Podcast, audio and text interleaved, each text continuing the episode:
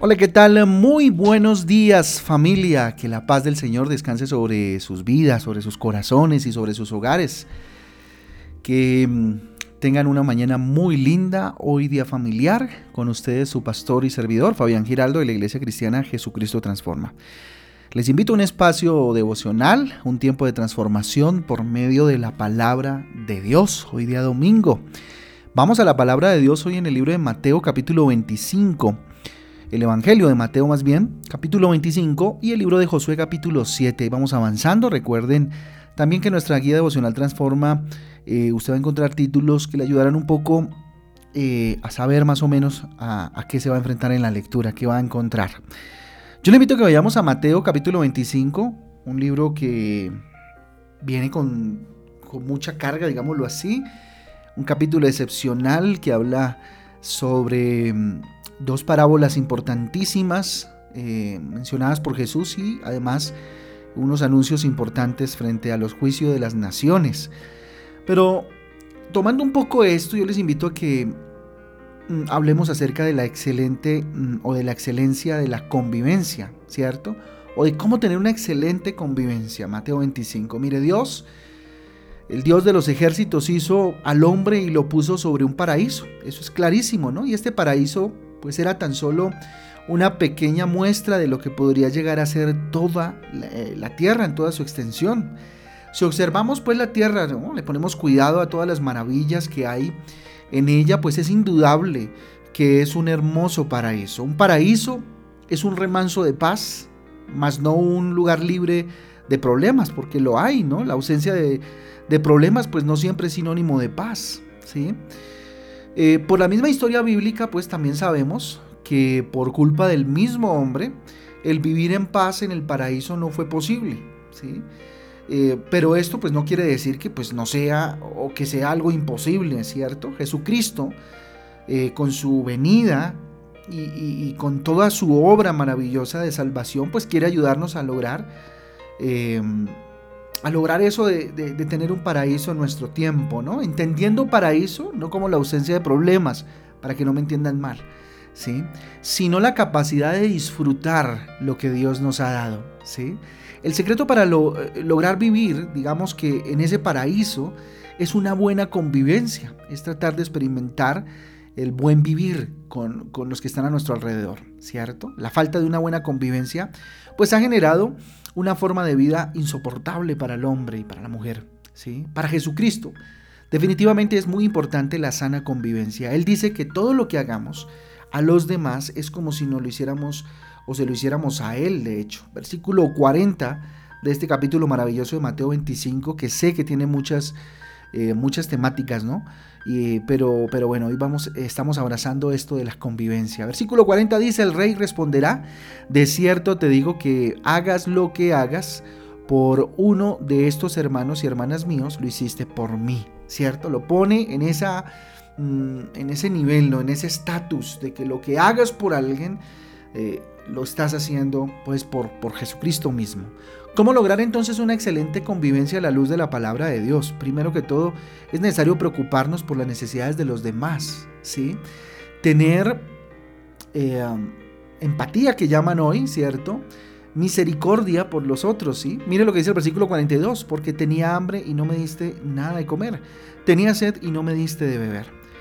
Fíjese que la insensibilidad frente al sufrimiento de otros es lo que hace que este mundo pues cada día sea eh, más invivible, ¿cierto? Cuando no tenemos la capacidad de ser sensibles, ¿sí? Frente a la necesidad del otro, pues ya estamos, digamos, eh, eh, en un nivel bastante preocupante. Entonces, la buena convivencia no solo tiene que ver con tratarnos bien, la buena convivencia tiene que ver con actuar a favor de los necesitados. Proverbios 19, 17 dice, a Jehová presta el que da al pobre y el bien que ha hecho se lo volverá a pagar. Mire lo importante de hacer el bien, de ayudar, de servir, sin necesidad por supuesto de estar esperando la contraprestación, pero Dios sí se da cuenta de lo que hacemos y con el corazón que lo hacemos y con la intención. ¿Cómo lograr una excelente convivencia? Segundo punto, siendo solidarios con los demás. Es decir, acompañándolos en los momentos difíciles en su vida. ¿sí? Qué bueno es tener a alguien al lado cuando eh, hay momentos complicados, al menos para que le escuche a uno, ¿verdad? Le acompañe. Versículo 43 dice, era un extraño y no me invitaste, necesitaba ropa y no me vestiste, estaba enfermo y en la cárcel y no me cuidaste. Mira, hay un adagio popular, un dicho popular en nuestra tierra que dice que en la cárcel, en la enfermedad o en los momentos de crisis es donde se conoce a los verdaderos amigos. Y es una reflexión que yo creo que todos en algún momento la hemos hecho y de hecho la hemos vivido. ¿sí? Es ahí donde se ven los verdaderos amigos. ¿sí? Mire, la única forma de ser solidarios con los demás es si aprendemos a desarrollar la misericordia, palabra importantísima para el día de hoy.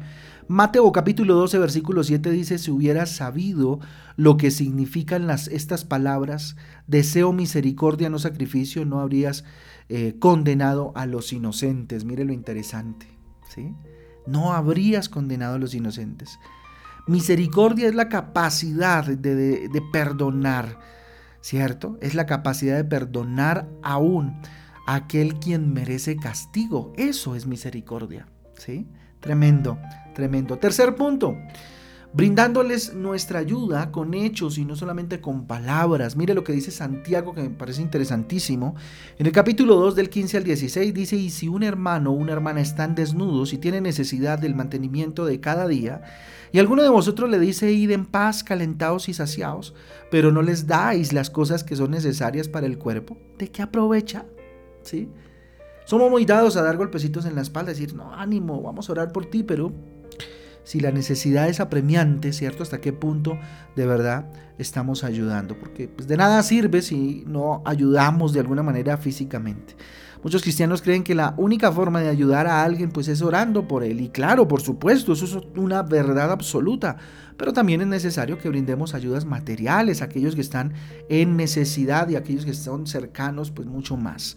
¿Sí? Muchos cristianos solo nos limitamos a decirles al necesitado que Dios te ayude y nos olvidamos que nosotros somos pues las manos de Dios y aquí en la tierra, ¿cierto? Y estamos llamados a eso. Cuarto puntico, mire lo necesario que es entender que debemos hacer a los demás lo que queremos que ellos en algún momento, en algún día nos hagan a nosotros. Mateo capítulo 7, versículo 12 dice, así que todas las cosas que queráis que los hombres hagan con vosotros, así también haced vosotros con ellos, porque esto es la ley de los profetas. Miren, el mundo a esto le llaman la ley de la compensación, ¿cierto? Algo así le llaman. Lo que nosotros hacemos por los demás es lo que otros harán en algún momento por nosotros. Aunque esta ley a veces, de, forma muy personal lo digo, pues se rompe, ¿no? A veces no, los humanos no respondemos eh, generalmente así, ¿no? Como que lo que tú hiciste conmigo, yo lo hago contigo. Pues a veces no pasa, ¿cierto? Pero Jesús sí está viendo nuestro corazón. Así que si quieres que los demás te traten con amor, trátalos con amor, ¿cierto? Siembra amor para que coseches amor. ¿sí? Y no solamente de los demás, porque como lo digo, somos humanos, erramos, nos equivocamos, sino amor de Dios a través tal vez de otros, ¿cierto? No precisamente de aquel en el cual depositaste amor. Quinto punto importante, estando seguros de que lo que recibamos depende de lo que sembremos, lo que estaba diciendo hace un momento. Gálatas 6:7 dice, no os engañéis, Dios no puede ser burlado pues todo lo que el hombre sembrare, eso también que segará. La ley de la siembra y la cosecha. Nadie puede ser tratado con amor si en su vida solo dio rencor, solo dio odio, solo dio maltrato. ¿Qué estás dando tú? ¿Qué vas a dar este año que viene? ¿Ah? Este año que pues ya arrancó. ¿Sí? No exija respeto a los demás si tú primero no respetas. ¿Sí? Si tú primero no respetas. Sexto punto, hablando de manera agradable, hablando de manera agradable. Mire lo interesante, cómo, cómo estamos nosotros eh, hablando, ¿cierto? ¿Cuál es nuestra forma eh, de hablar, ¿cierto? Porque eso genera una buena, buena convivencia.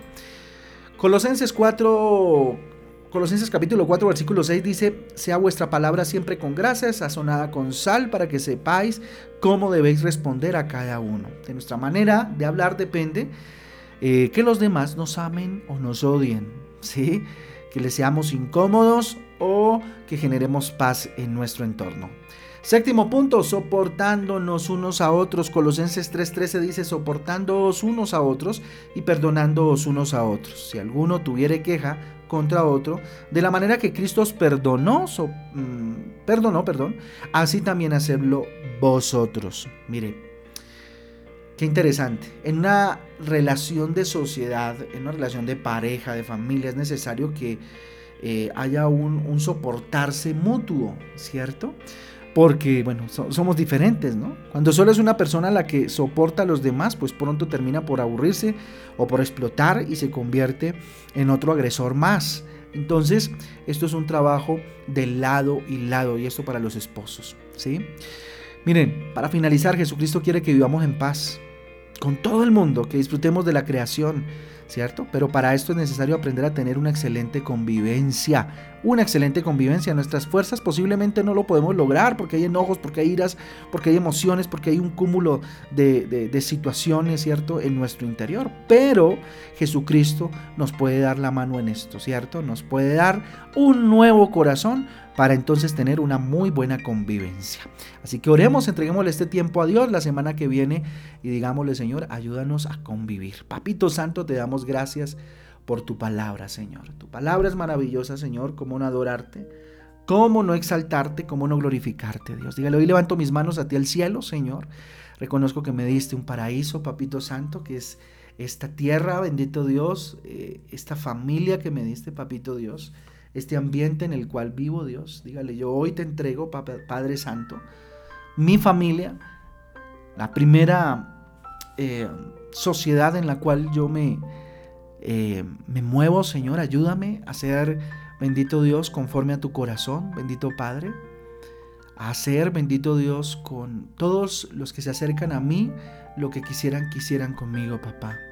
Ayúdame a lograr una excelente convivencia, Dios. Ayúdame a preocuparme más Dame más sensibilidad si es que la he perdido, Dios, por las necesidades de los demás, bendito Padre, para así generar una buena convivencia, Dios, que la solidaridad sea una virtud, Dios, a través de mí, Señor, tú proyectes. Bendito Padre, ayúdame a ayudar a otros, Dios, no solamente de palabras, sino con hechos, Papito Santo. Ayúdame, Espíritu Santo, lléname de ti, capacítame, bendito Dios, para entender que lo que hago por los demás en algún momento, pues rebotará para mí, Señor. Bendito Dios, que siembre bien, para que en algún momento, Señor, si es necesario y es tu voluntad, segue bien, Papito Santo, coseche, Papito Dios. Ayúdame a hablar de manera agradable, que mis dichos sean, bendito Dios, con gracias, sazonados con sal. Bendito Dios, que de lo que hables de fe, Señor, quita de mí todo lenguaje negativo. Papito Dios, de desgracia, bendito Padre y pon en mí, Señor, un hablar agradable, papá.